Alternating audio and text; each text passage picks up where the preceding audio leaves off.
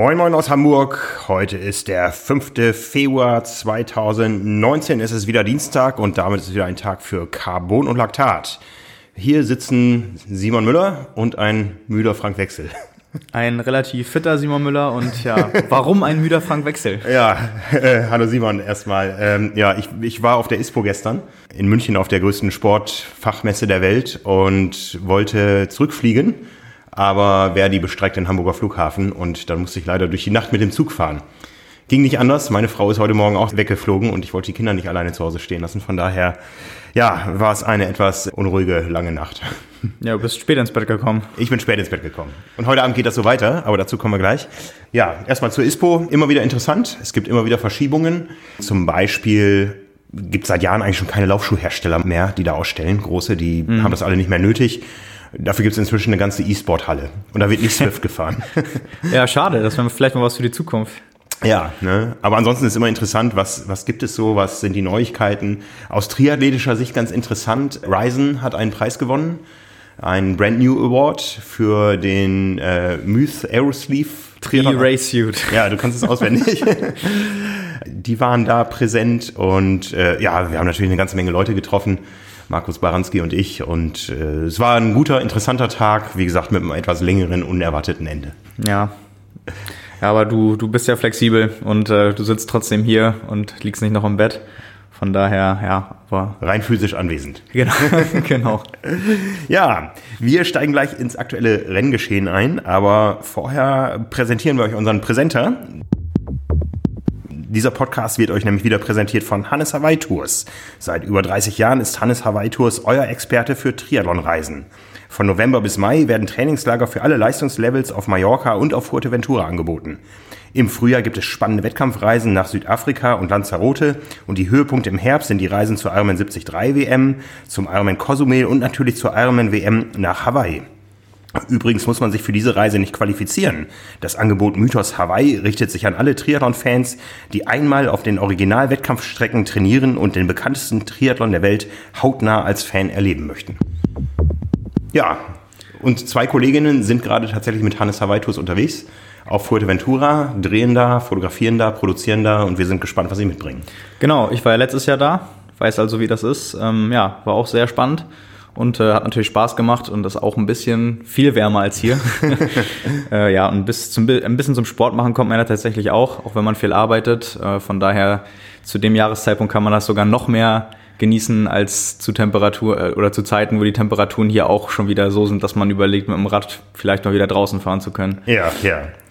Ja, ansonsten Sport spielt sich viel zu mitteleuropäischer Nachtzeit ab momentan. Du hast, äh, glaube ich, zwei Nächte dir um die Ohren geschlagen. Einmal für den Super Bowl. Da habe ich äh, ehrlich gesagt wenig von mitbekommen im ISPO-Reisestress und ähm, den Ironman 73 in Dubai. Ja, genau, wir waren ja eben schon bei deinem Schlafmangel. Ich habe es jetzt halbwegs wieder aufgeholt, aber ja, ich hatte auch ein äh, ja, Wochenende mit sehr wenig Schlaf, ähm, angefangen am Freitag. Das äh, Rennen Ironman 73 Dubai war ja zu unserer Zeit äh, 4 Uhr morgens Start. Ja, übrigens Respekt, ähm, wir hatten uns ja fast verabredet, auf der Rolle zu fahren nach unserer Winterfeier, unsere nachgelagerte Weihnachtsfeier am Abend vorher. Du hast es geschafft, ich habe es nicht geschafft. Ich habe auch, hab auch Nachrichten bekommen. Äh, ich ich habe das ja bei, bei Instagram in der Story geteilt und dann kamen gleich Leute irgendwann, das war dann so um kurz nach sechs oder so, wo ist denn Frank? Ich so, wahrscheinlich im Bett. Also ich weiß es nicht genau, aber jedenfalls nicht wach und nicht auf der Rolle. Nee, ich habe das tatsächlich gemacht. Äh, das Bittere war irgendwie, ich habe mir den Wecker Wecker auf 3.55 Uhr gestellt und bin dann um 3.50 Uhr aufgewacht und habe auf die Uhr geguckt und dachte dann, oh Mist. So dieses klassische Gefühl, wenn man kurz vorm Wecker aufsteht.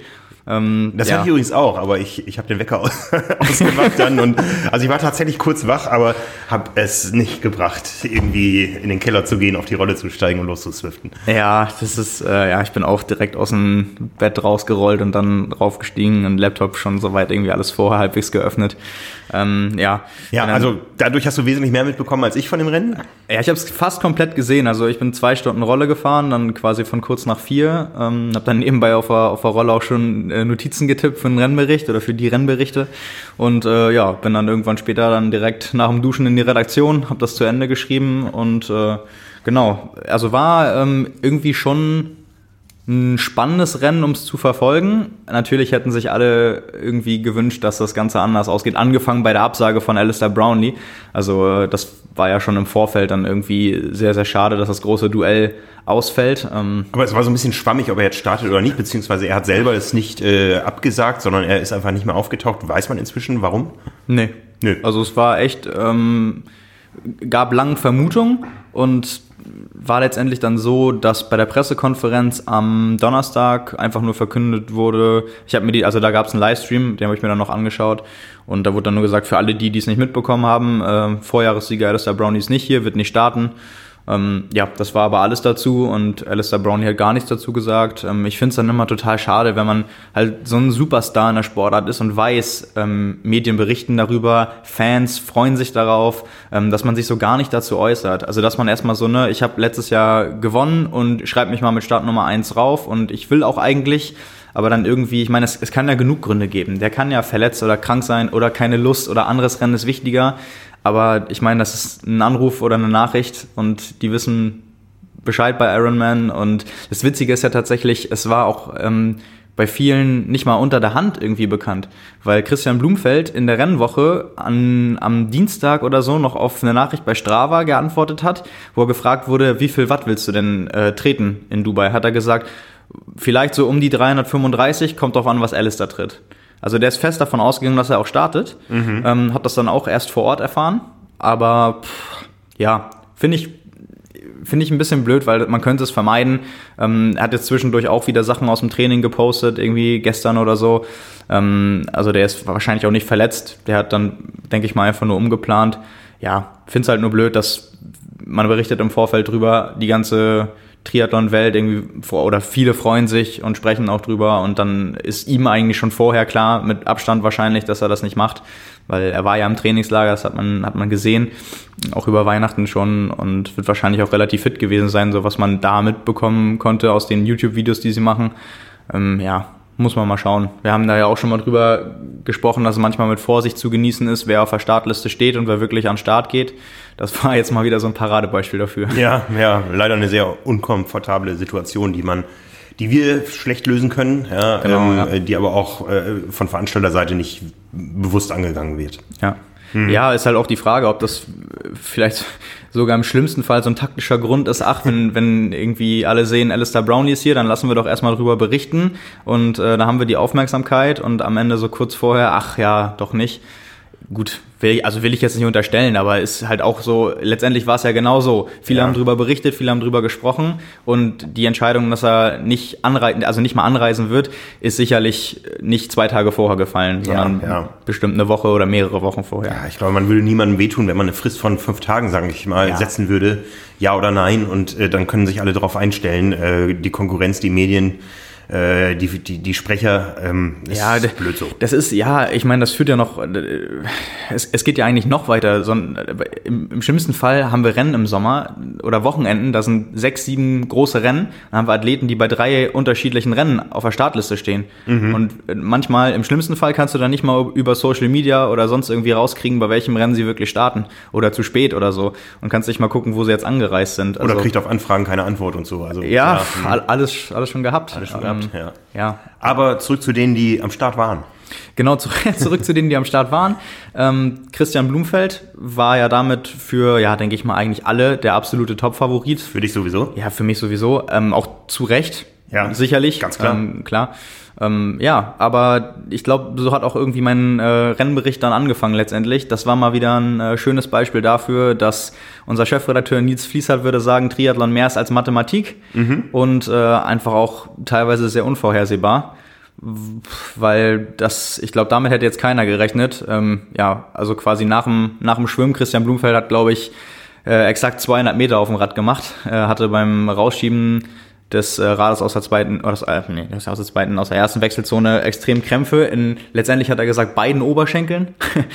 Was, konnte man das sehen? Ich ja, konnte ja in dem Moment wieder geschlafen. Ja, ja, konnte man sehen. Also beim Rad rausschieben schon ein schmerzverzerrtes Gesicht und äh, gehumpelt. Da wusste man halt nicht, was es ist, aber da hat man schon gesehen, okay, das, also das sieht gar nicht gut aus. Ähm, in dem Moment dachte ich echt so ein bisschen, ach, vielleicht wird das ja dann noch spannend.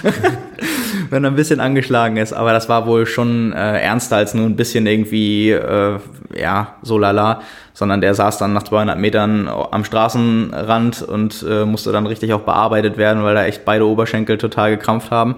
Ähm, letztendlich, ich habe so halb scherzeshalber danach gesagt, weil ich dann natürlich auch hier gefragt wurde, ja, was war denn mit Blumfeld los? Ähm, und dann habe ich das mit den Krämpfen halt nur gelesen und dann so gedacht, ja, vielleicht nur ein kleines Glas Wasser äh, vorm Start getrunken, aber viel Red Bull, ein bisschen zu viel Koffein und komplett dehydriert. Ähm, letztendlich war es wohl so, oder hat er gesagt, dass das Problem wahrscheinlich irgendwie durch die Reise entstanden ist. Er ist ähm, aus dem Trainingslager, die waren, die Norweger waren zwei Wochen ähm, auf Forteventura Trainingslager und die Anreise nach Bahrain für ihn ging über fünf Länder irgendwie und er war dann lang im Flugzeug und hat dann gesagt, dass er an den beiden Tagen vorher bei seinen ganz, ganz lockeren Läufen, also irgendwie 530er Schnitt ist er gerannt, ähm, schon Krämpfe hatte. Also vorher schon Probleme und dann halt auch im Rennen ähm, und das war dann unmittelbar nach der Anreise da. Ähm, also kein, kein Energy Drink Problem, sondern ähm, irgendwie, ja, ich weiß auch nicht, woran das dann äh, gelegen haben kann. Hatte er in der Form auch noch nie, meinte er. Ähm, ja, aber so schnell kann es halt manchmal gehen. Ja, das ist Sport. Ja, also ich, ich glaube auch, das ist, das ist eine ganz witzige Geschichte, weil ich hatte ja, haben wir auch drüber gesprochen, ich bin, muss ich auch ganz ehrlich sagen, davon ausgegangen, dass er gewinnt und äh, habe dann schon was vorbereitet, äh, eine Zusammenfassung von seinen zweiwöchigen Trainingslager auf Forteventura mit Umfängen, weil er das alles ganz transparent gepostet hat, kann man im Nachgang ja trotzdem mal nennen irgendwie, ist ja trotzdem spannend, ähm, in denen, die waren exakt 14 Tage da zum Trainieren in der Zeit ist er ähm, 9, 10 Stunden und 35 Minuten geschwommen, äh, 65,2 Kilometer. Ähm, beim Rad oder auf dem Rad äh, knapp 31 Stunden mit 996 Kilometern und beim Laufen 16 Stunden mit 215 Kilometern. Ui, ja. Also 14 mhm. Tage Training. Ähm, ja, wie äh, Ruhetage bei den Norwegern aussehen, wissen wir ja seit ein paar Wochen. Ähm, nee, aber also der war offensichtlich sehr gut vorbereitet. Leute haben dann auch kommentiert äh, unter seiner Aktivität. Also er hat ist eigentlich ganz witzig, ein bisschen, ein bisschen Galgenhumor. Ähm, seine Aktivität vom Radfahren bei Strava hochgeladen, seine 190 irgendwas Meter.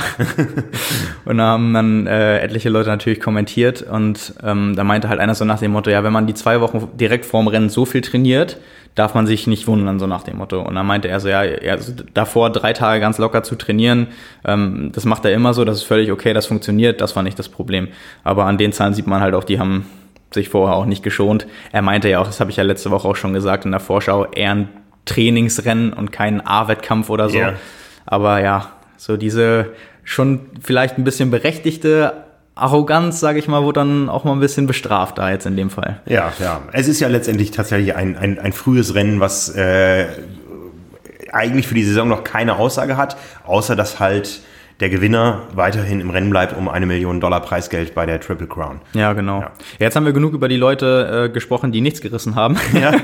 es gab ja auch noch welche, die erfolgreich waren. Also letztendlich ist es dann darauf hinausgelaufen, dass es ein absolutes Läuferrennen wurde, also mir war dann letztendlich schon klar beim Gucken eigentlich, oder mein Tipp wäre dann gewesen, Adam Bowden gewinnt vor Patrick Nilsson, weil das die beiden stärksten Läufer sind in dem Rang. Also Adam Bowden, ehemaliger Kurzdistanzler, äh, mittlerweile schon 36 Jahre alt, bevor er Triathlon gemacht hat, reiner Läufer gewesen.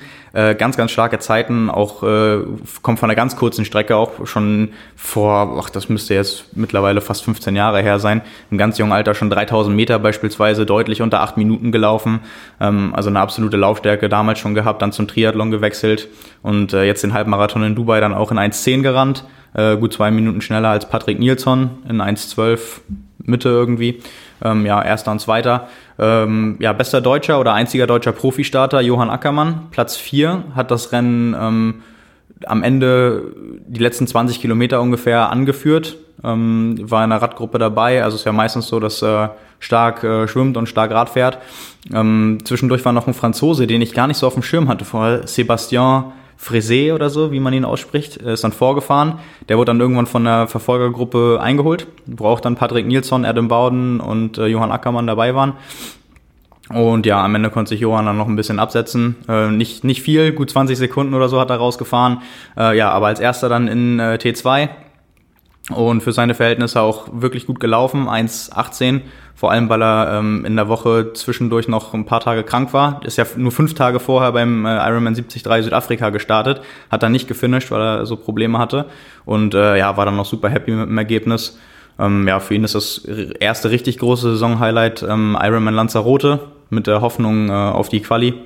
Und ähm, ja, also denke ich, oder hat er auch gesagt, hat ihn ziemlich optimistisch gestimmt. Für alle, die dies interessiert und noch nicht gesehen haben, ich habe äh, gestern einen Artikel zu seinen äh, Wattwerten geschrieben oder zu seinen Leistungsdaten auf dem Rad. Äh, schnellsten Radsplit ist, glaube ich, zwei Stunden, eine Minute 54 gefahren, also fast 45 kmh. und ähm, ja, waren dann glaub, 300 19 Watt Average Power, 325 Watt Normalized Power. Und ganz witzig, weil bei ähm, Strava hat auch Adam Bowden, also der Sieger, äh, seine Daten vom Rad hochgeladen und der hatte 36 Watt weniger im Schnitt. Ui. Da wurde schon jetzt fleißig diskutiert. Eigentlich müsste man auch sein Gewicht wissen und so, weil bei Johann waren es ähm, ziemlich genau 4,5 Watt pro du Kilogramm. Ja flach, da spielt es keine Rolle. Ich wollte gerade sagen, ich habe jetzt auch nicht bei jedem noch irgendwie kommentiert. Wir haben auch so noch Nachrichten bekommen, wo ich dann meinte, also bei Anstiegen und vielleicht meinetwegen auch Abfahrten, das ist jetzt aber auch noch mit technisch fahren und so eine andere Komponente. Aber in erster Linie bei hügeligen Kursen spielt es eine Rolle. Oder bei, Kurvenreiche, wo viel beschleunigt werden muss. Genau, ja. genau. Aber bei Dubai, also geradeaus, Mhm. Fast komplett flach, ein Wendepunkt und zurück mit 250 Höhenmeter auf 90 Kilometer. Da spielt Kraft-Last-Verhältnis in Form von Watt pro Kilogramm Körpergewicht überhaupt keine Rolle.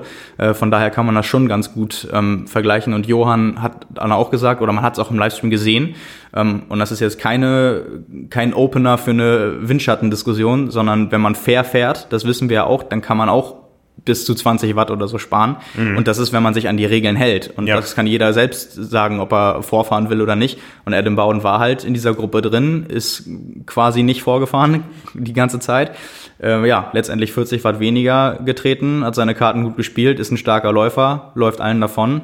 Ähm, aber es ist ganz interessant, finde ich, wenn man halt alle Zahlen hat dass man das dann auch so richtig deuten kann. Also ja. der hat halt offensichtlich Energie gespart. Ja. Ähm, ja, es war ganz interessant zu sehen. Ja, und in dem Moment, wo das Rennen dann bei den Männern zu Ende war, äh, bin ich dann eingestiegen. Dann bin ich nämlich in die S-Bahn gestiegen und habe mir den Livestream angeschaut und äh, äh, habe versucht, äh, mir ein Bild übers Frauenrennen äh, zu machen. Ja, das, äh, ich hatte keinen keinen Ton ähm, und es sah so ein bisschen nach Aufholjagd von Anne Haug aus. Ja, die hat da einen richtig guten Saisonstart hingelegt kleines Starterfeld erneut bei den Frauen, wie schon eine Woche vorher in Südafrika. Da waren, glaube ich, nur vier Finisherinnen, jetzt waren es acht oder neun ja, ja, genau. bei den Profis. Ähm, ja, Anne Haug auf Platz zwei. Ja, also ähm, als Vorjahressiegerin muss man ja sagen. Und ähm, ja, ein, ein starkes Rennen gemacht, wie du schon gesagt hast, ist ein bisschen langsamer geschwommen als im Vorjahr. Ähm, eine Minute schneller Rad gefahren und ich glaube zwei Minuten langsamer gelaufen ähm, und war letztendlich ja nicht mal zwei Minuten, also gut anderthalb Minuten hinter Holly Lawrence, die gewonnen hat. Aber ich glaube, sie hat aufgeholt am Ende, ja? Sie hat mhm. ganz klar aufgeholt. Schnellsten, da habe ich ja darauf gewartet, dass es noch ein äh, Duell gibt. Ja, also Fer Fernduell. Ja. also schnellsten Halbmarathon deutlich gelaufen in äh, 1,16, also super stark, auch wenn sie das Jahr davor 1,14 gelaufen ist. Holly Lawrence allerdings auch, ähm, die ja auch, muss man ja sagen, 2016 Ironman 73 Weltmeisterin geworden ist, äh, 1,20 gelaufen, was für eine Frau ja auch schon sehr stark ist. Ähm, es hat nicht ganz gereicht, ähm, trotz schnellster Laufzeit, aber Anna Haug hat sich danach auch, war natürlich ein bisschen enttäuscht.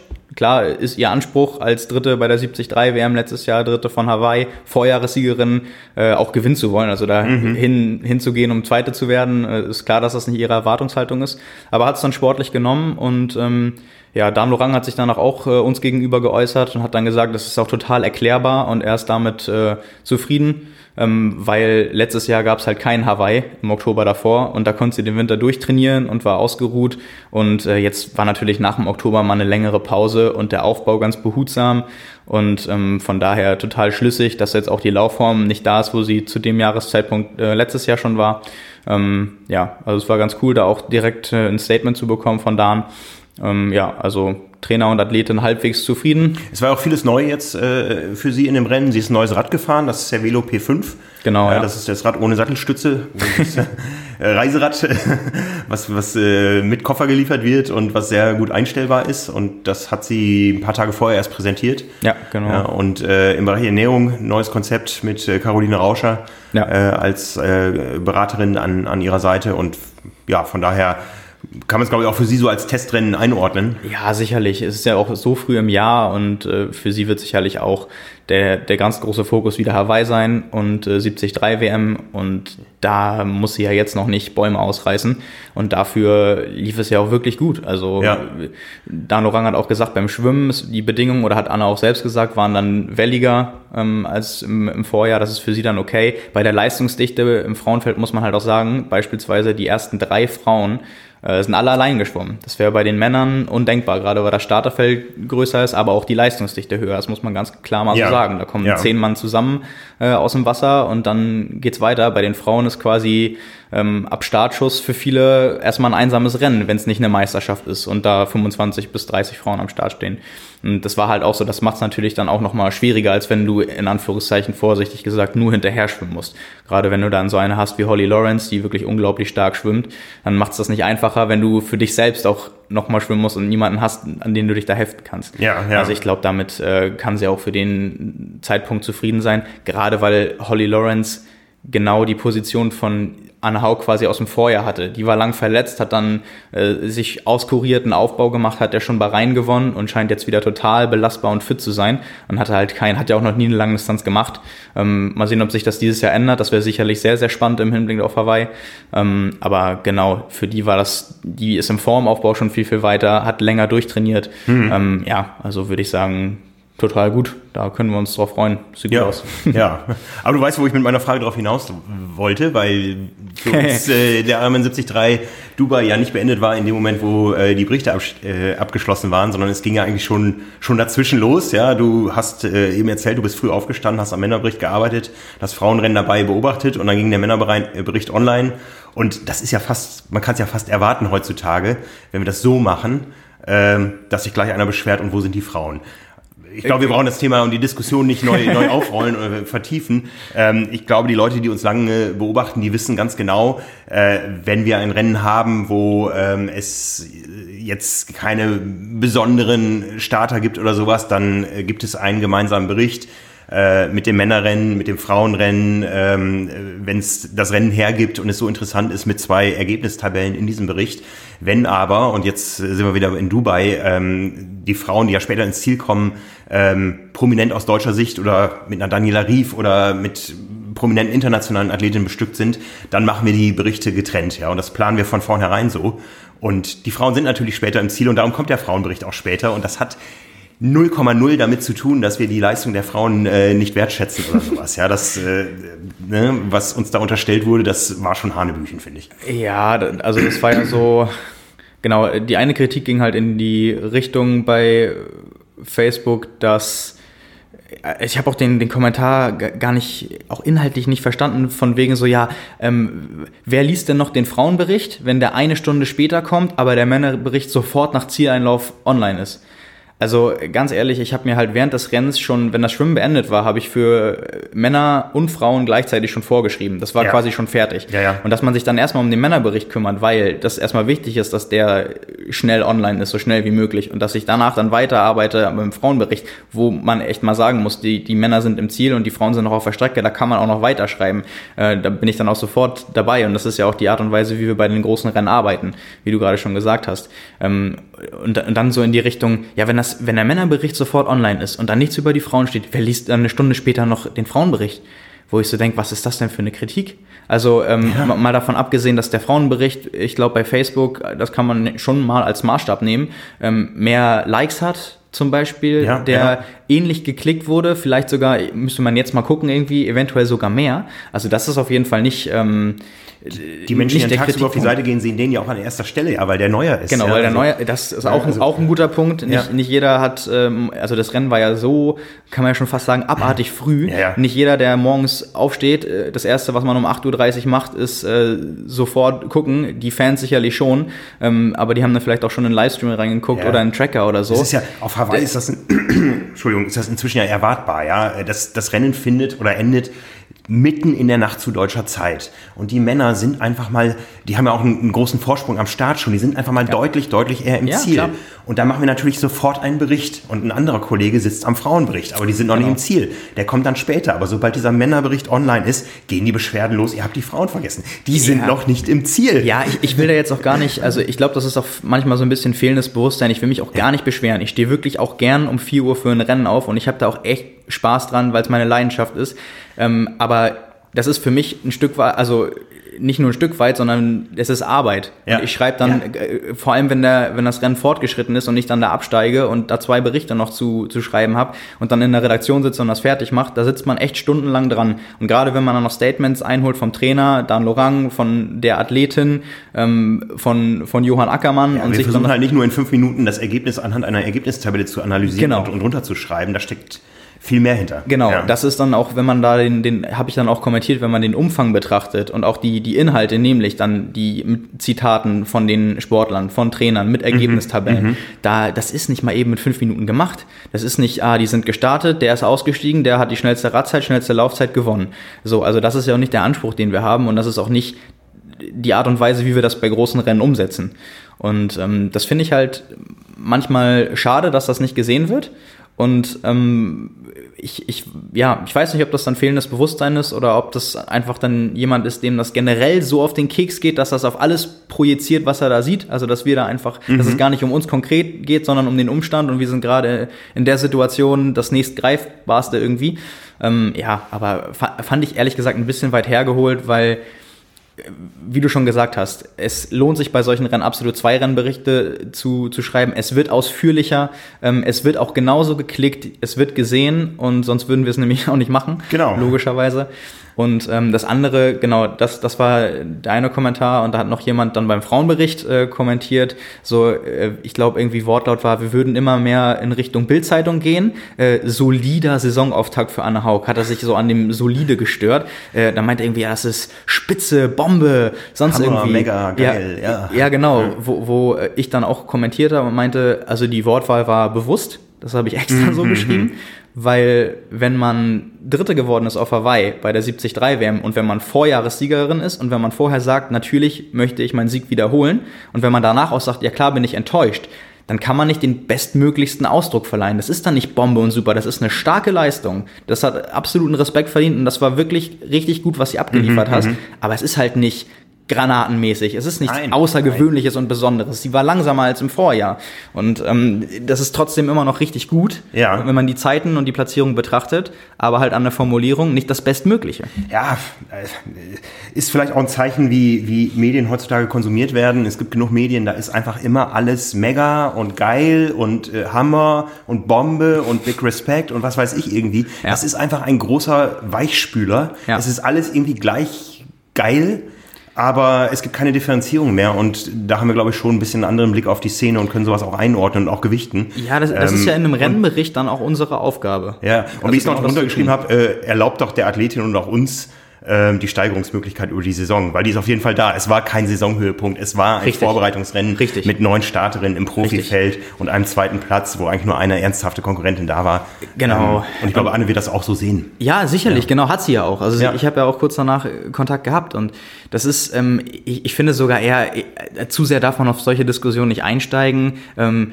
ich hatte nur ganz kurz überlegt, so mit einem Schmunzeln dann in die Richtung zu gehen, wäre es nicht eher in Richtung Bildzeitung, wenn wir das jetzt zu hochbrausend austragen würden. Also genau, ja, klar, klar, so unglaubliche Leistung. Ja, ja. Es ist ja unfassbar, so früh im Jahr. So, das wäre ja eher so, ach kommt Leute, haltet mal, ne, haltet mal die Kirche wie, im Dorf. Wie so, gesagt, ne? das ist für mich so der Weichspüler, alles gleich geil zu betiteln und ähm, am Ende kann der, der User, der Verbraucher, der Hörer überhaupt nicht mehr einordnen, was wirklich gut ist. Ne? Das ist ja in allen Bereichen so, auch, auch Materialtests und so weiter. genau, so. also wir machen sowas dann halt auch bewusst. Das war auch das Erste, was ich da meinte. So, es ist, es steht da so, weil es da stehen soll. Das ist nicht so, ach gut, dass du uns darauf hinweist, das ist ja mehr als solide, äh, das ist ja außergewöhnlich. Nee, das ja. haben wir schon gut überlegt, wenn wir das schreiben.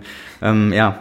Ja. Ja, so viel dazu. Ich glaube, damit haben wir Dubai ganz gut bearbeitet. Noch, noch nicht ganz, noch nicht ganz. Ah, okay. äh, ein Thema hat uns äh, noch beschäftigt die letzten Tage. Äh, Christian Blumenfeld war nicht nur Dropout im Rennen, ja. sondern auch im Team Bahrain Endurance 13. Ja, also es gab letzte Woche eine Pressemitteilung vom Team, ähm, wo die neuen Athleten vorgestellt wurden. Wir haben letzte Woche drüber gesprochen, äh, Mischung aus Kurzdistanz und Langdistanz. Ja. Und äh, Christian Blumenfeld war dabei.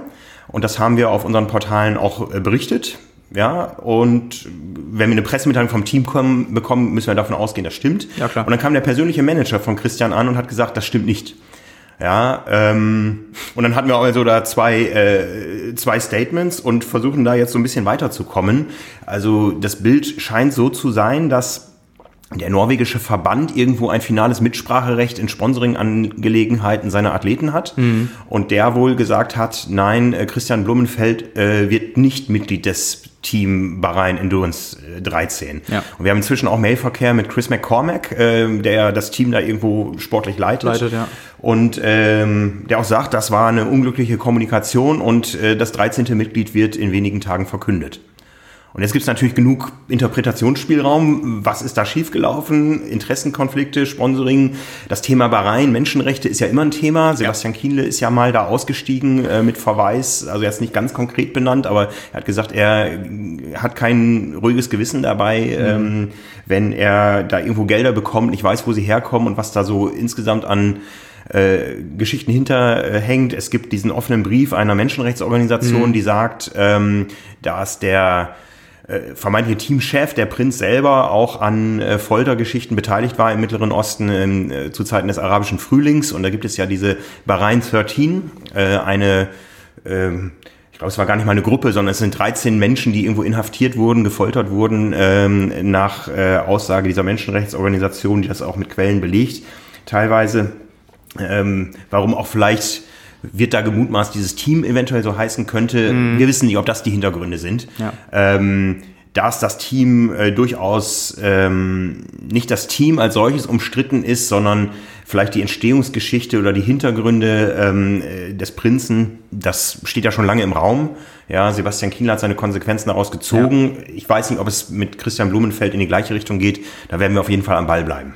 Ja, klar, das wird ja auch immer wieder diskutiert, wenn es dann bei uns in irgendwelchen Meldungen oder Artikeln darum geht, mhm. ähm, dass Leute fragen, wie das dann auch andere Athleten da mit sich selbst vereinbaren können. Ja gut, am Ende des Tages wird es sicherlich das Geld sein. Also ähm, ich glaube, wenige da machen das aus Überzeugung, sondern das kann man ja, glaube ich, mal so sagen, die werden da halt eingekauft. Ja. So, und äh, das in einer Sportart, die nicht so ist wie Fußball, wo jeder irgendwie das zwei Jahre machen müsste auf dem Niveau und dann davon leben könnte und das dann weitermacht, weil es einem so Spaß macht, sondern wo man dann froh ist, wenn man diese Möglichkeit hat. Und das ist natürlich dann auch ein Gewissenskonflikt, der vielleicht bei dem einen und anderen da aufpoppt und wo man dann erstmal gucken muss, ob man das dann irgendwie schaffen kann, sich dafür zu entscheiden. Ähm, es wäre auf jeden Fall berechtigt, wenn es dem einen oder anderen so gehen würde. Also auf ja, jeden Fall. Ja. Ich meine, Jan Frodeno sagt ja auch dazu, so ein richtiges Team, äh, so eine Trainingssquad oder so sind wir gar nicht. Ja, wir haben ein paar Termine, wo wir uns zusammen präsentieren. Äh, wir tragen das Trikot. Ähm, wir sind Profisportler, ja, und äh, uns geht's damit gut, ja, und von daher, wir waren beide ja mal vor Ort in unterschiedlichen Jahren. Ich war ja einmal noch zum, ja. äh, zum ersten und einzigen Challenge-Rennen in Bahrain und dann bin ich einmal gestartet beim 73 Bahrain und wir haben auch gesehen, da findet Sport statt in der Region, wo sonst kein Sport stattfindet. Ähm, da lassen sich äh, lokale Menschen inspirieren davon. Ähm, das Ganze unter großen Sicherheitsvorkehrungen, das haben wir auch gesehen. Ja. Also wir sehen auch beide Seiten der Medaille, aber grundsätzlich muss man sagen, äh, dem Sport als solches tut es erstmal gut. Ja. ja, auf jeden Fall. Also das, das will ich dem auch gar nicht absprechen. Deswegen meine ich ja, es ist ein Konflikt. Sonst könnte man ja sagen, es, ist, es ist nicht vertretbar. Das mhm. kann man jetzt halt sehen, wie man will. Also ich bin auch froh, dass ich nicht in dieser Situation bin, mich da entscheiden zu müssen. Ähm, aber ja, ich meine, das ist schon, das ist schon cool, wenn man da sieht, wie viele, wie du schon gerade gesagt hast, lokale Menschen da auch echt äh, zugebracht werden und wie das getragen wird, weil es echt was Besonderes ist. Also nach dem Formel, Formel 1 Rennen da, wenn da irgendwas stattfindet, ist äh, der Ironman 73 in Bahrain das größte Sportevent des Jahres. Und so wird das da auch äh, getragen und angesehen. Das ja, ja.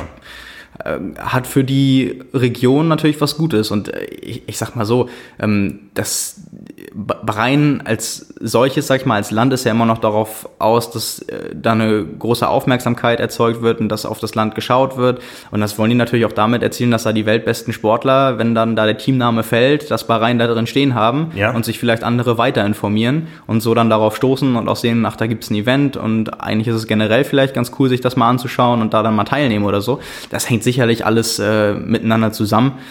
Und ja, also es hat sicherlich seine Berechtigung, aber Ich sehe es auch immer so, wenn viele Sportler durch ein solches Event überhaupt in das Land reisen und sich selbst ein äh, Bild machen können, dann, dann ist auch das ein Wert. ja, Ja? ja. Also, wie gesagt, wir lassen uns überraschen. Äh, angekündigt ist, dass es einen Ersatz gibt, der eher auf der Langstrecke ähm, zu Hause ist. Äh, ein Riesentalent.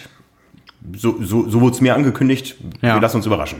Wir lassen uns überraschen und sprechen drüber, wenn wir es wissen. Ja, also da geht es auf jeden Fall Richtung Langstrecke. Ansonsten gibt es ein bisschen Geschehen auf den kürzeren Strecken. Ähm, ja, bleiben wir erstmal im Lande. Ähm, Jan Frodeno hat bekannt gegeben, dass er König von Buschhütten werden will. Warst du mal da in Buschhütten? Nee, noch nie. Also ich kenne das Rennen äh, vor, vor vielen, vielen Jahren war ich mal da. Ähm, das ist jetzt nicht irgendwie das Rot oder Frankfurt. Ja, es ist Ja. äh, ein 50 Meter Freibad. Äh, und dann geht es mit dem Rad auf eine Art Stadtautobahn. Und der große Reiz des Rennens ist, dass äh, in der Elite, nachdem es zwischendurch mal ein paar Jahre Versuche gab, eher mit noch kürzeren Ligaformaten, die dann nicht so angekommen sind in der Öffentlichkeit, ähm, kommen wir gleich auch nochmal zu, ähm, dass es äh, eigentlich immer das Rennen war, wo Kurz- und Langstrecke sich gebettelt haben auf einer olympischen Distanz äh, mit Windschattenverbot. Und in diesem Jahr möchte Jan Frodeno zeigen, dass man auch als Langstreckler das Rennen gewinnen kann. kann man so sagen. Ja, auf jeden Fall. Und ja, muss man mal ganz ehrlich sagen, die Chancen stehen auch gut. Also ähm, olympische Distanz ist ja auch nicht, äh, also oder, oder noch mal was ganz anderes als Sprintdistanz. Wenn da der ein oder andere kommt, wäre es sicherlich äh, vielleicht noch mal eine ganz enge Kiste. Aber ganz ehrlich, wenn da wieder so die die üblichen Verdächtigen starten, Florian Angert bestimmt, äh, Andreas Böcherer, vielleicht auch wieder Patrick Lange, das wäre dann mal ein äh, frühes Duell. Ich glaube, let letztes Jahr ist er ja Dritter geworden. Genau, darum ging es ja Jan Frodeno, dass er, glaube ich, mal zeigen will, dass man auch als Langstreckler das Rennen äh, heutzutage gewinnt. Ja, ja gut, hat er letztes Jahr an die Böcherer auch geschafft. ja. Ähm, aber Aber der hat danach nicht mehr viel geschafft. ja, ja, das ist natürlich, ja, hast du, hast du recht. Ähm, ja, also ich glaube, fürs Event ist es natürlich äh, eine größere Aufwertung könnte es kaum geben. Ja. Da werden sicherlich auch mal echt hinkommen, nur um zuzuschauen und Jan Frodeno mal live zu sehen. Und äh, wenn man mal ganz ehrlich ist, es wird, es sei denn, Jan hängt noch ein Jahr ran und in Buschütten läuft's total, sagen wir mal, beschissen, ähm, dann wird's wahrscheinlich das einzige Mal sein. Ja. Also wer das irgendwie miterleben will oder da auch dann jetzt startet, ich glaube mittlerweile ist ja auch schon längst ausverkauft, ähm, das ist natürlich ein Highlight. Ne? Äh, ich, bin, ich bin auch gespannt. Aber ähm, Jan hat ja auch gesagt, dass er viele Rennen in Deutschland machen will und äh, dass er vorher seinen Saisonauftakt in Oceanside geben wird, so wie letztes Jahr auch. Ja. Vielleicht trifft er dann auch wieder auf Lionel Sanders. Ja. Aber ja, für, Soll für den mal gleich mitbringen. für ja, Frankfurt, das, das wäre natürlich cool. Für Frankfurt und äh, ja, oder für, für Hamburg direkt vor der Haustür wäre auch cool. Ähm, ich, ich erinnere mich gerade gar nicht. Äh, Sanders hat in irgendeinem Video gesagt, dass sein erstes A-Rennen, ich glaube, im Juni ist. Also er, er muss sich ja noch qualifizieren. Er muss ja noch einen Ironman machen. Ja. Das heißt, es wäre ein Sommerrennen auf jeden Fall. Hat ja jetzt nicht letztes Jahr danach noch Arizona gemacht, wie die Jahre davor. Der Ja. muss halt jetzt so eigentlich das erste Mal so richtig nochmal im, im Sommer ran. Frankfurt liegt gerade noch im Juni. Vielleicht haben wir, vielleicht haben wir Glück. Das wäre natürlich cool. Ja. Ja, ansonsten Jan Frodeno, Kraichgau und Frankfurt. Ja. Also drei große Highlights ne, auf allen drei Distanzen. Eigentlich so die mit die größten Rennen, die es gibt. Ja, ähm, Kraichgau ist ja seit Jahren eine Instanz. Äh, Frankfurt neben Rot die Langdistanz und ähm, Kurzdistanzen gibt's jetzt nicht viele ähm, mit höchst prominenten internationalem Starterfeld und da Ja. ist Buschhütten auf jeden Fall mit in dem Kreis drin. Ja, wenn man jetzt mal so äh, ITU Hamburg und sowas außen vor lässt. Ja, ja, klar, sicherlich. Ich bin auch echt gespannt, wer da jetzt noch bei den Profis starten wird. Ich glaube so, also offiziell raus ist es noch nicht. Ähm, ja, vielleicht entwickeln sich da echt spannende. Ja, ich meine, so viele Chancen äh, gegen Jan Frodeno auf einer Kurzdistanz anzutreten gibt's ja auch nicht. Gab es in den letzten Jahren nicht und wird es auch in Zukunft nicht mehr so viele geben. Nee, da hast du recht. Ja. Ja, spannend. Ja. Ja, vielleicht findet sich auch so ein richtiger Kurzdistanzler, um mal echt versuchen, bewusst äh, ihn da zu ärgern. Weil sonst ist es ja, diejenigen, die wir gerade genannt haben, das waren ja schon alles Langstreckler. Also mhm. auch Florian Angert äh, noch keine Langdistanz gemacht, aber sehr erfolgreich auf der, auf der Mitteldistanz. Ähm, Andi Böcherer, Patrick Lange. Also es wird schon immer so von den Langstrecklern eigentlich dominiert. Ähm, ja, vielleicht kommt da mal einer um die Ecke und ja, wäre wär spannend. Ja, auf jeden Fall spannend. Anfang Mai geht das los. Ja. Äh, drei Monate später gibt es eine weitere Kurzdistanz, also sogar eine Sprintdistanz, über die wir eifrig diskutiert haben in den letzten Tagen. Wir haben ja schon angekündigt in vergangenen Episoden, in Berlin werden in diesem Jahr zehn Sportverbände gemeinsam ihre deutschen Meisterschaften machen. Ähm, übertragen von ARD und ZDF live und das Ganze nennt sich Berlin 2019 die Finals. Ja, und die Triathleten gehen jetzt wieder einen Sonderweg. Die haben nämlich äh, die Bundesliga aufgesattelt. Ja. Ähm, wir sehen das auch, sehen wir auch wieder beide Seiten der Medaillen. Ich war auch äh, letzte Woche in Frankfurt bei der DTU, das war auch Gesprächsthema. Mhm, natürlich ist es eine Aufwertung für eine deutsche Triathlon-Meisterschaft, wieder medial groß stattzufinden. Allerdings, wenn dann innerhalb der Ligateams irgendwo der beste deutsche Achter wird, dann ist das auch eine riesengroße Chance, die da verpasst wird. Ja. Weil man einfach nicht den deutschen Meister so zelebrieren kann vor heimischem Fernsehpublikum, äh, bevor die zur Leichtathletik umswitchen, ähm, wie es vielleicht eines deutschen Meisters würdig wäre. Genau, ja. Ja, ja, du sagst das. Da gibt's eigentlich kaum noch was hinzuzufügen. Ich find's richtig cool, dass äh, dieser Effekt wahrscheinlich entstehen wird, dass Leute durch das Event Sport begeistert werden, mehr als zuvor und sich vielleicht deshalb auch mal mit Sportarten beschäftigen, die sonst nicht so präsent sind. Also sprich, sich im Fernsehen vielleicht auch mal Triathlon anschauen. Ähm, da ist Kurzdistanz sicherlich auch attraktiver als Langdistanz und noch viel mehr Stunden vorm Fernseher sitzen.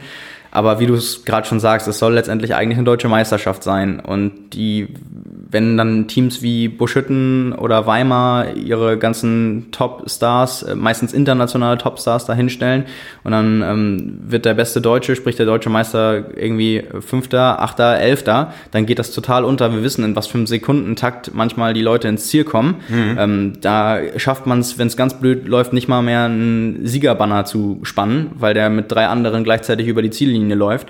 Ähm, das ist natürlich irgendwie blöd, dass du als auch, auch, also muss ja auch blöd sein als Sieger. Du weißt irgendwie, eigentlich geht's hier um die deutsche Meisterschaft, du gewinnst und vor dir sind schon ein paar andere im Ziel und du das wird vielleicht von den Leuten, die das gucken, aber gar nicht sich so im Triathlon auskennen, wird das gar nicht richtig wahrgenommen. Ja, ja. So, die können damit vielleicht gar nichts anfangen. Wir also die gleiche Situation im letzten Jahr bei den deutschen Schwimmmeisterschaften, die als internationale deutsche Meisterschaften ausgeschrieben waren und in irgendeinem Rennen, was jetzt nicht unbedingt äh, im Hauptfokus stand, äh, hat ein Ägypter gewonnen. Und da war so ein bisschen mhm. Schulterzucken unter allen, unter den Schwimmern in, in, der Halle. Da ist letztendlich der beste Deutsche um den Titel gebracht worden. Ja. ja der war der beste Deutsche bei den deutschen Meisterschaften, aber da ist zufällig in seinem Rennen ein, einer aus Ägypten äh, und, und schwimmt schneller und das ist schon doof dann irgendwie. Ja, und ja, auf der anderen Seite sehe ich natürlich auch die Sichtweise der DTU, die, die man auch respektieren muss, ähm, die sagen, wir würden einfach kein hochklassiges Starterfeld hinbekommen und da hätten wir am Ende 20 Frauen am Start mit riesen äh, Leistungsunterschieden ja. und das wäre total langweilig und das wäre noch schlechter für den Sport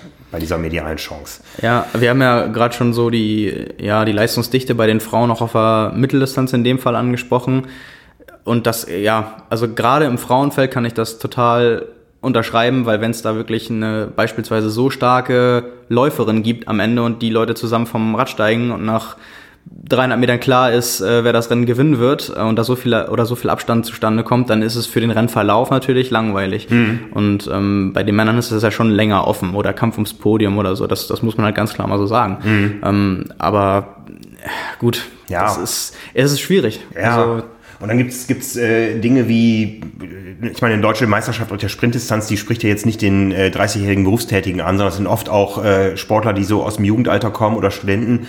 Ähm, und dann gibt's Diskussionen, ob ähm, das für die überhaupt machbar wäre, wenn sie jetzt nicht über einen Verein finanziert würden, mit ihrer Ligamannschaft äh, da zu starten. Aber das ist für mich eher so ein Zeichen, dass man eigentlich über Jahre völlig vergessen hat, der deutschen Meisterschaften würdigen Stellenwert zu verleihen. Indem das immer irgendwo untergegangen ist in irgendwelchen Liga-Events, wo ganz andere Interessen dran sind. Und wir wissen alle, die Liga, das ist hoch, hoch, hochklassiger Sport. Das ist, wenn man sich's anschaut, actionreich ohne Ende. Ja, ja also die, die mal äh, im Rahmen von äh, Rügen oder Kraichgau dabei waren oder das gesehen haben, als Age-Grupper, die schlackern alle mit den Ohren. Da, ja, da geht richtig was ab. Total faszinierend, ja. Aber dieses Format äh, ist einfach medial seit 20 Jahren nicht vermittelbar und ähm, in dem Zuge ist sogar die deutsche Meisterschaft untergegangen und das ist eigentlich das Tragische, ja, dass wir es in Deutschland nicht schaffen, und das spricht vielleicht auch so ein bisschen für den Stellenwert der deutschen Kurzdistanz derzeit, dass wir es in Deutschland nicht schaffen, eine deutsche Meisterschaft äh, hochkarätig mit den besten Kurzdistanzlern des Landes zu besetzen, so dass auch das ein spannendes Rennen wird. Ja, das ja. ist sehr schade für den Sport. Genau, ich glaube, was wir am Anfang gar nicht dazu gesagt haben, ist, so wie es jetzt gemacht wird, wird es halt seit Jahren gemacht. Also ja. die deutsche Meisterschaft ist immer in ein Bundesliga-Rennen integriert gewesen. Und jetzt wäre halt mal die Chance da gewesen, es anders zu machen und Aufmerksamkeit zu haben. Und jetzt wird es halt wieder so gemacht. Also ja. das haben wir jetzt gar nicht gesagt. Das war halt immer der, ist quasi der gleiche gleiche Weg, der vorher schon ge gewählt wurde. Ähm, ja, aber äh, sehe ich ganz genauso. Das, da muss man ich, ich bin aber auch ehrlich gesagt ein bisschen ratlos, wie man das schaffen soll. Ich glaube, es mhm. ist einfach ein, das ist ein langer Prozess. Ja, ja, ja. Und natürlich ein bisschen auch gebunden an die Athleten. Wenn da jemand kommt, der richtig erfolgreich ist, wo auch die Leute raufgucken und das ist total geil, dann auch die Rennen zu verfolgen. Mhm. Wir wissen ja, dass es auch sehr an, an den Personen und am Erfolg nun mal hängt. Das ja, ist halt ja. im Sport einfach so. Und die Liga hat auch eine große Lobby, ja. Das, ähm, ohne diese Lobby wäre die Liga nicht da, wo sie ist, ja. ja. Aber der, der Sprung in, ins große Mediengeschäft, es ist einfach ein, ein grundsätzliches Strukturproblem. Ich frage immer ketzerisch, äh, wenn da, wenn da äh, Hardliner aus dem Ligawesen kommen und sagen, das ist das Format, was zählt und nur darauf müssen wir uns medial konzentrieren. Dann frage ich diese Leute immer, wisst ihr, wer deutscher Mannschaftsmeister im Schwimmen ist? Wisst ihr, wer deutscher Mannschaftsmeister in der, in der Radbundesliga ist? Und wisst ihr, wer deutscher äh, Mannschaftsmeister in der Leichtathletik äh, ist? Und dann kommt immer nur ein leerer Blick und dann sage ich, ja, warum sollen sich nicht-Triathleten mhm. dafür interessieren, wer deutscher Mannschaftsmeister im Triathlon ist. Mhm. Ne? Bei diesem riesen Gegengewicht äh, Jan Frodeno, ja. Patrick Lange, Hawaii, äh, Anne Haug, ähm, international erfolgreich, Kurzdistanz, Langdistanz, da ist einfach das auf äh, nationaler Ebene sehr, sehr schwer. Aber da ist der Triathlon-Sport ja nicht alleine mit. Das geht ja, genau, letztendlich ja. haben sich diese Sportarten ja im Sommer zusammengeschlossen, so ein bisschen auf Initiative des Fernsehens und des Berliner Senats, ähm, um was Neues zu erreichen und um einfach diese kleinen Sportarten, die sonst schnell mal hinten überfallen, äh, wieder in ein neues äh, Licht zu bringen. Ja. Im ja. letzten Jahr, das waren für mich so die traurigsten deutschen Schwimmmeisterschaften. Also deutsche Schwimmmeisterschaften sind eigentlich was richtig Großes gewesen immer mit Live-Fernsehen und so. Und im letzten Jahr war es einfach traurig in der Halle. Ja. Ja, aber auch da tut sich jetzt ein bisschen was und ähm, ja. Ja. Also ich glaube, nichtsdestotrotz ist es eine große Chance dafür, ähm, für, für, den Triathlonsport als solches. Mir tut ein bisschen dann, äh, wobei, es ist ja nicht ausgeschlossen, dass der deutsche Meister das komplette Rennen gewinnt, mhm. aber sollte es so sein, dass der irgendwie Sechster wird, dann tut er mir halt ein bisschen leid. Ja, ja, ja, weil das ja. wird dann für viele einfach untergehen. Ja. Ähm, ja, aber also, lassen wir uns mal überraschen. Ich glaube, es ist besser dabei zu sein, als nicht dabei zu sein. Auf jeden ne? Fall. Also ist nicht so, dass man jetzt sagen würde, es ist besser, wie war das noch? Nicht zu regieren, als falsch zu regieren. ja, nee, nee, das, das glaube ich auch. Ja, wir lassen uns überraschen. Wir haben schon mehrfach, mehrfach angekündigt, wir werden dabei sein. Aber ähm, jetzt aktuell steht auch wieder Kurzdistanz auf dem Plan und zwar in Südafrika. Genau, ja, das erste Weltcuprennen der Saison, traditionell wie in den letzten Jahren auch in Kapstadt. Vor ähm, dem Stadion der Fußball-Weltmeisterschaften. Ja, und äh, genau, starten relativ viele deutsche Athleten, weil die auch gerade jetzt davor dort im Trainingslager waren.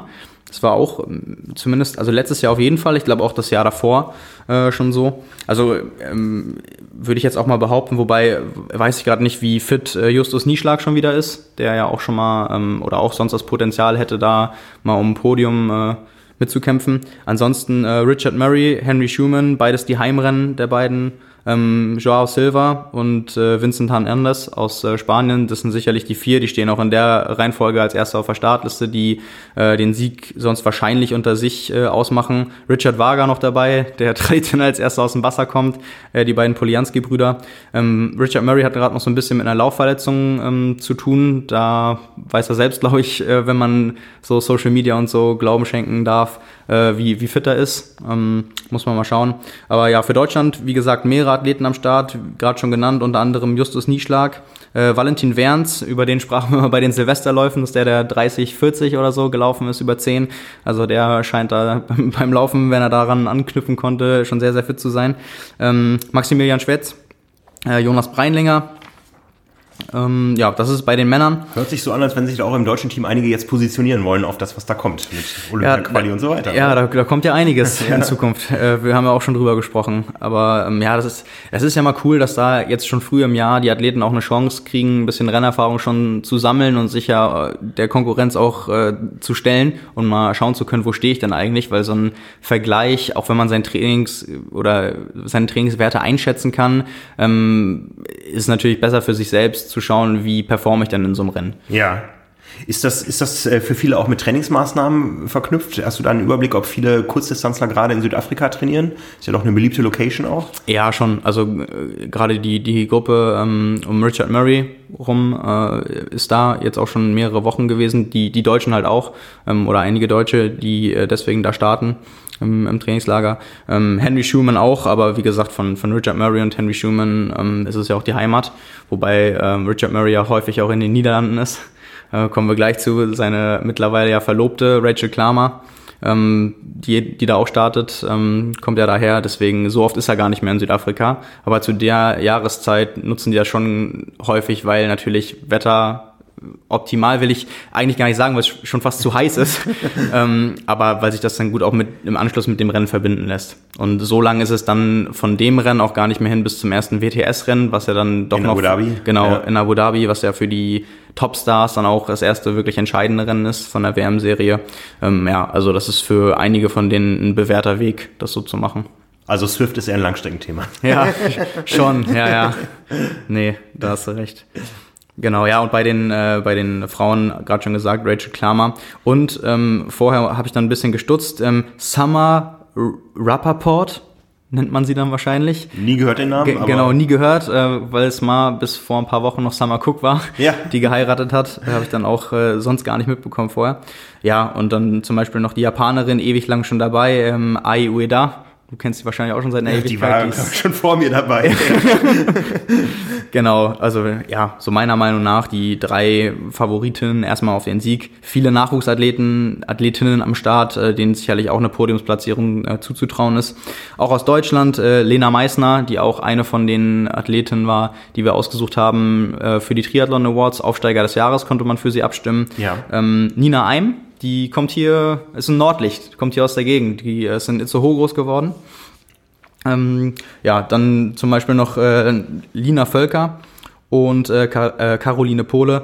Ähm, ja, zwei sehr junge Athletinnen, die das erste Mal oder mit das erste Mal jetzt so Erfahrung sammeln, was große Rennen angeht. Ähm, ja, kann man, glaube ich, gespannt sein. Ähm, Finde ich aber den richtigen Weg, da die Athleten ranzuführen, sowohl was das Alter angeht, als auch den Jahreszeitpunkt, um früh mal zu gucken, wie es ist, gerade nach so einem Trainingslager. Und ja, kann man, glaube ich, gespannt sein, was da bei rumkommt. Steht Fares da am Streckenrand? Fares Al-Sultan? Hey, das ist eine rhetorische Frage.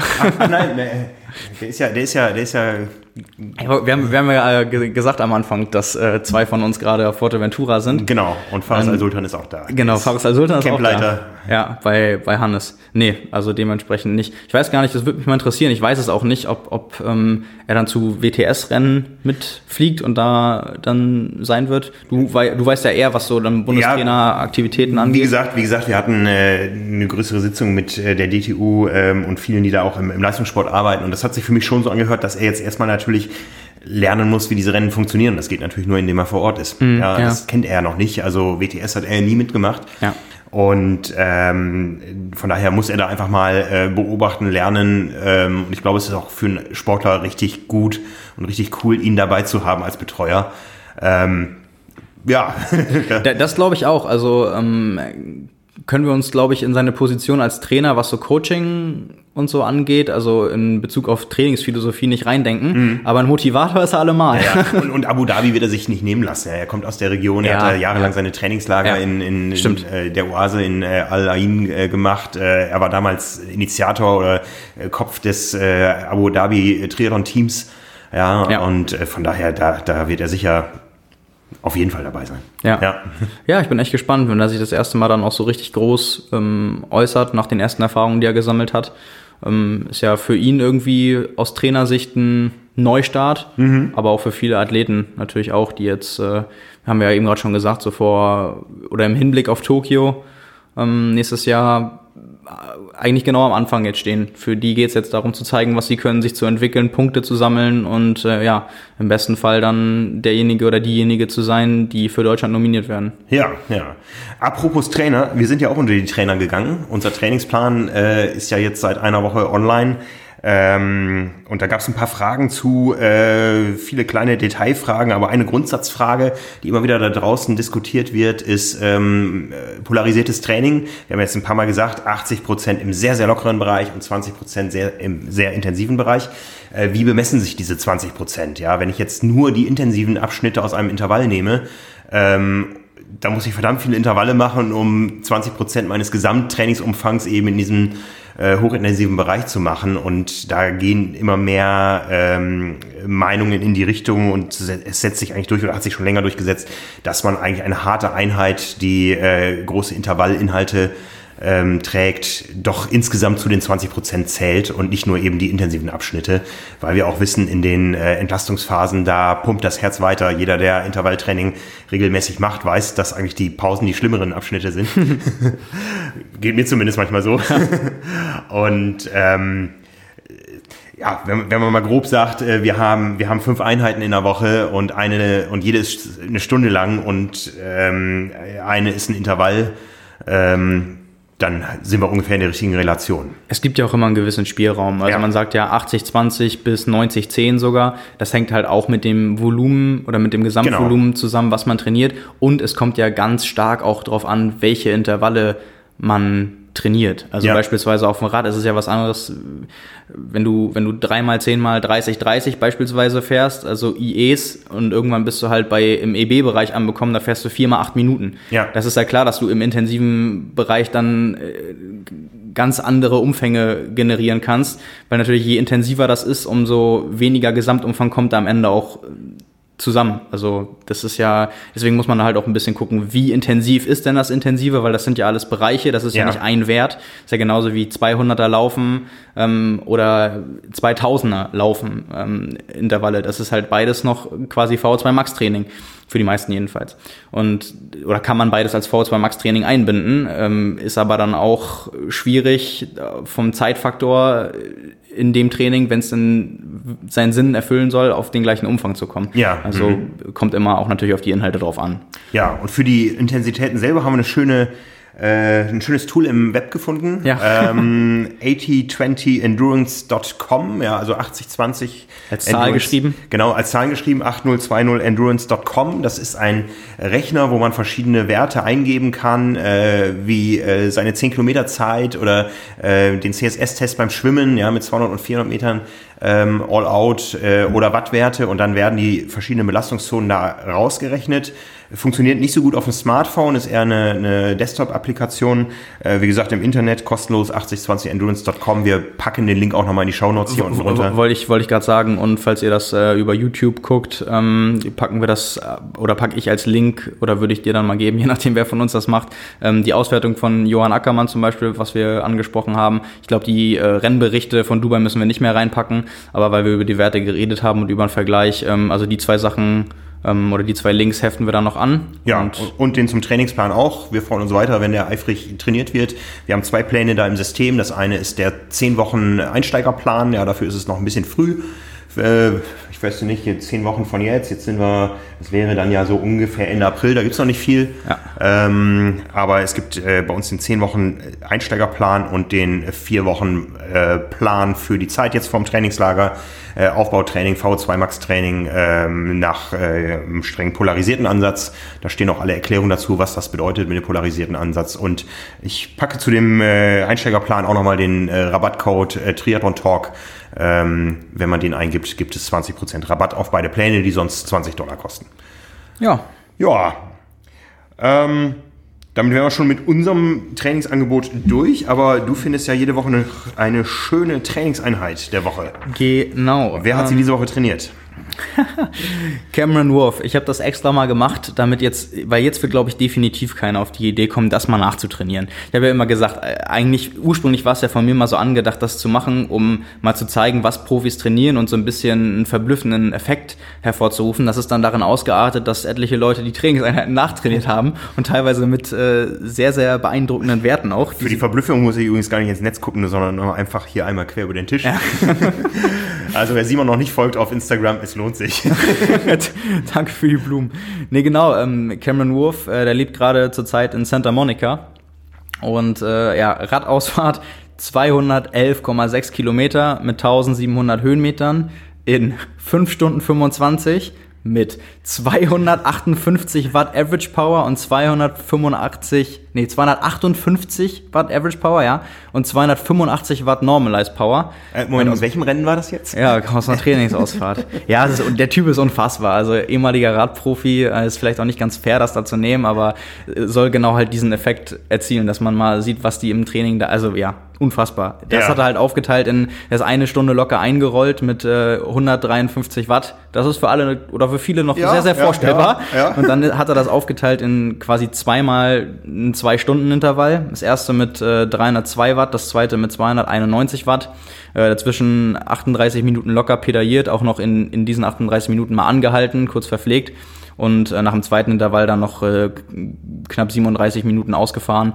Äh, ja, aber zweimal zwei Stunden als Intervalle mit äh, jeweils knapp über und ein bisschen unter 300 Watt im Training einfach mal so.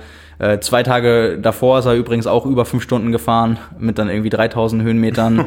also ja, das ist unfassbar, die Umfänge und auch bei welcher Intensität. Ähm, halt angepasst an seinen Bereich. Das ist, ja, ist sehr beeindruckend. Also wer das äh, im Detail verfolgen will auf Strava bei Cameron Wolf äh, und einen Wow-Effekt haben möchte mehrmals in der Woche, der sollte ihm auf jeden Fall folgen. Ja. Genau, dann äh, passend zu Wattzahlen haben wir auch noch eine Hörerfrage bekommen. Das habe ich mal ausgesucht als Hörerfrage der Woche.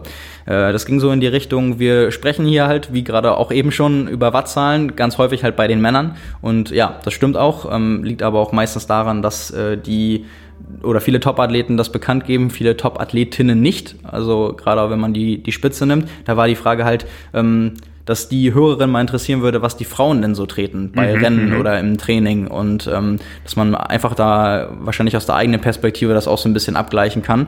Ähm, ja, da habe ich mich mal ein bisschen auf die Suche gemacht oder das zusammengetragen, was ich so weiß. Ähm, beispielsweise von Lucy Charles, die ähm, 58 Kilo wiegt, äh, weiß ich, oder das hat sie mal erzählt, dass sie auf der langen Distanz um und bei äh, 4 Watt pro Kilogramm tritt, also eigentlich genau das, was die Männer auch treten. Es wären dann bei ihr in dem Fall, wenn man es ganz genau nimmt, 232 äh, Watt und dass sie um und bei 4,5 Watt äh, bei der Mitteldistanz tritt. Es wären dann bei ihr 260 Watt und 260 Watt bei 58 Kilo.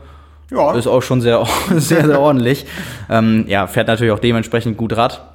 Und das nicht nur vielleicht auf die Wettkämpfe zu beschränken, sondern aufs Training. Ähm, Wer da ähm, auch ein bisschen mehr Einblicke haben möchte, Lisa Norden, zweite bei den Olympischen Spielen 2012 im legendären Zielsprint. Knapp zweite, genau, äußerst knapp zweite. Ja, Fotofinish mit ja. Nikolas Wierig, die mittlerweile auch ähm, auf die längere Distanzen umgestiegen ist. Ähm, macht auch alles öffentlich bei Strava, hat äh, in den letzten Monaten immer mit den äh, Norwegern zusammen trainiert, auch jetzt ähm, Forteventura im Trainingslager.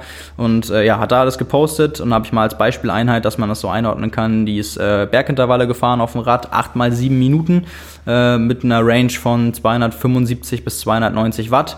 Und ähm, wenn man äh, Wikipedia noch Glauben schenken darf, wiegt sie 60 Kilo. Das weiß man nie so genau. Das müsste man sich schon persönlich fragen, wann sich das letzte Mal gewogen hat. Äh, aber gehen wir mal davon aus und bilden mal so ungefähr die Mitte, sagen mal 280 Watt, dann wären das äh, 4,66 Watt pro Kilogramm bei ja, der Einheit 8 mal 7 Minuten halt auch bergauf, wo es ja meistens einfacher ist, ein bisschen mehr zu treten. Ähm, ja, und halt Rollpausen wieder runter zum Startpunkt, vier bis sechs Minuten, mal so als Einordnung. Ähm, ich hoffe, damit konnte ich ein paar Einblicke geben. Ja. Und, äh, ich sehe hier wieder schwarz auf weiß vor mir, dass ich zu schwer bin, aber ja. das Thema vertiefen wir nicht jede Woche. nee, genau. Äh, genau, als, noch als, als Kommentar, wir haben ja vorhin schon über Kommentare gesprochen. Äh, eine sehr, sehr witzige Überlegung, wie ich fand. Also der Kommentar an sich ist nicht lustig, aber jemand hat geschrieben, ich habe halt bei dem äh, Artikel von äh, Johann Ackermann äh, ganz provokant geschrieben oder als Facebook-Teaser äh, so nach dem Motto, na, wie lange könnt ihr 319 Watt treten? Da haben auch viele gesagt, das kann man ja überhaupt nicht vergleichen und so. Ähm, meinte halt einer, ja, total egal, das sind Profis. Äh, schau mal, wenn er ein halbes Jahr 60 äh, Stunden in der Woche arbeitet, wie viel er dann tritt. Dann hat ein anderer, auch ein Profi-Triathlet, ich sag mal nicht weiter, kommentiert, wie wär's, wenn Sie mal ein halbes Jahr nur trainieren, mal, viel, mal sehen, wie viel Sie dann treten. ist eigentlich eine witzige Überlegung, weil ähm, ich glaube, das ist so ein bisschen fehlende Wertschätzung für, ja. für einen Profi. Also wenn man bedenkt, was da alles dazukommt mit auch äh, organisieren und heutzutage auch noch Social Media bei den Stars und so und wenn man dann Familie hat, einige haben dann auch Kinder und das dann so zu verbinden, wenn du quasi, also eigentlich kann man ja sagen, Triathleten sind 24 Stunden im Einsatz. Alles, was du mhm. machst und was du isst und trinkst und wie du schläfst, hat einen Einfluss irgendwie auf deine Leistung, Wettkampfleistung oder Trainingsleistung. Und äh, da finde ich, das ist nun mal deren Beruf, ja, aber ja. die nehmen den auch verdammt ernst. Ja, und ja, äh, da gehört auch mehr zu als nur die körperlichen Trainingsstunden ähm, noch alles drumherum, da finde ich halt so, so nach dem Motto, ja, der, der macht ja quasi nichts anderes, äh, das ist ja klar, dass er das kann. Nee, das ist nicht klar. Und das ist auch einer von vielen, der das mit am besten kann und sonst wären ja alle gleich gut. Ja, ähm, ja das finde ich so ein bisschen klar. Ich verstehe schon, dass man auf diesen Gedanken kommen kann und ähm, das würde sicherlich auch anders aussehen. Aber ich meine, der arbeitet halt nicht 60 Stunden in der Woche, weil er Profisportler ist. Ja, genau, ja, deswegen, ja. genau deswegen macht er das, weil er das kann. Und äh, das ist halt auch nicht so, dass jeder die Voraussetzung hat und auch mental und körperlich das könnte, so viel auch in der Woche zu trainieren. Ja. Also finde ich diesen Gedanken eigentlich so, ja, hey, aber, also schon klar, so nach dem Motto, du hast recht, wenn der nebenbei noch was anderes machen würde, wird es sicherlich nicht so aussehen, aber wenn sie es nicht machen müssten, so nach dem Motto, und mal so viel trainieren könnten, heißt das nicht, dass sie das ansatzweise auch können. Ja, und ja. so ist es halt. Ich glaube, das ist vielen auch bewusst. Ja. Aber äh, ja, das war so ein Denkanstoß, den ich dann wieder bekommen habe, als ich das gelesen habe. Ja. Ähm, ja. Mit, mit der Thematik werde ich mich heute Abend beschäftigen. Wir gehen nämlich mit äh, sechs Leuten insgesamt aus der Redaktion ins Kino. In Itzehoe läuft heute Abend äh, We Are Triathletes, der Film von Bob Babbitt, der Kinofilm ähm, dreht sich, glaube ich, größtenteils um Challenge Rot ja, und ja. Äh, um das, was es braucht, Triathlet zu sein. Ja, also ich ja. gucke mir die Profisportler an, du gehst zum HSV Fußball. Ja, genau, sonst wäre ich dabei gewesen. Ich hatte aber schon Karten für den HSV. Ja, also ich Mal sehen, ob ich es danach bereue oder nicht. Ja, ich weiß, ich weiß, mein Abend wird ein Happy End haben. Oh, sag das nicht. Ja, ich war schon so ewig nicht mehr im Stadion, aber ähm, ja, ich befürchte fast, du könntest recht haben. Nein, ich bin positiv. Das wird, das wird richtig gut. Ähm, ja, genau. Ich wünsche dir viel Spaß dabei. Ja, wünsche ich euch natürlich auch. Allen Hörern auch ganz viel Spaß bei dem, was auch immer Sie heute Abend machen. Ne? Ähm, wir wären damit für heute am Ende. Genau. Nächste Woche sind wir wieder da. Ähm, ja, ich bin auf jeden Fall da. Ich auch, ja. Du auch. Und dann hören wir uns wieder. Vielen Dank fürs Zuhören. Ja, wenn es euch Spaß gemacht hat, dann äh, schreibt das in die Kommentare oder liked uns oder abonniert uns und sagt es ganz vielen Leuten weiter. Wir machen das Ganze gerne für euch und freuen uns über jedes Feedback. In diesem Sinne. Genau, auch von mir vielen Dank fürs Zuhören. Bis zum nächsten Mal. Ciao, ciao. Ciao.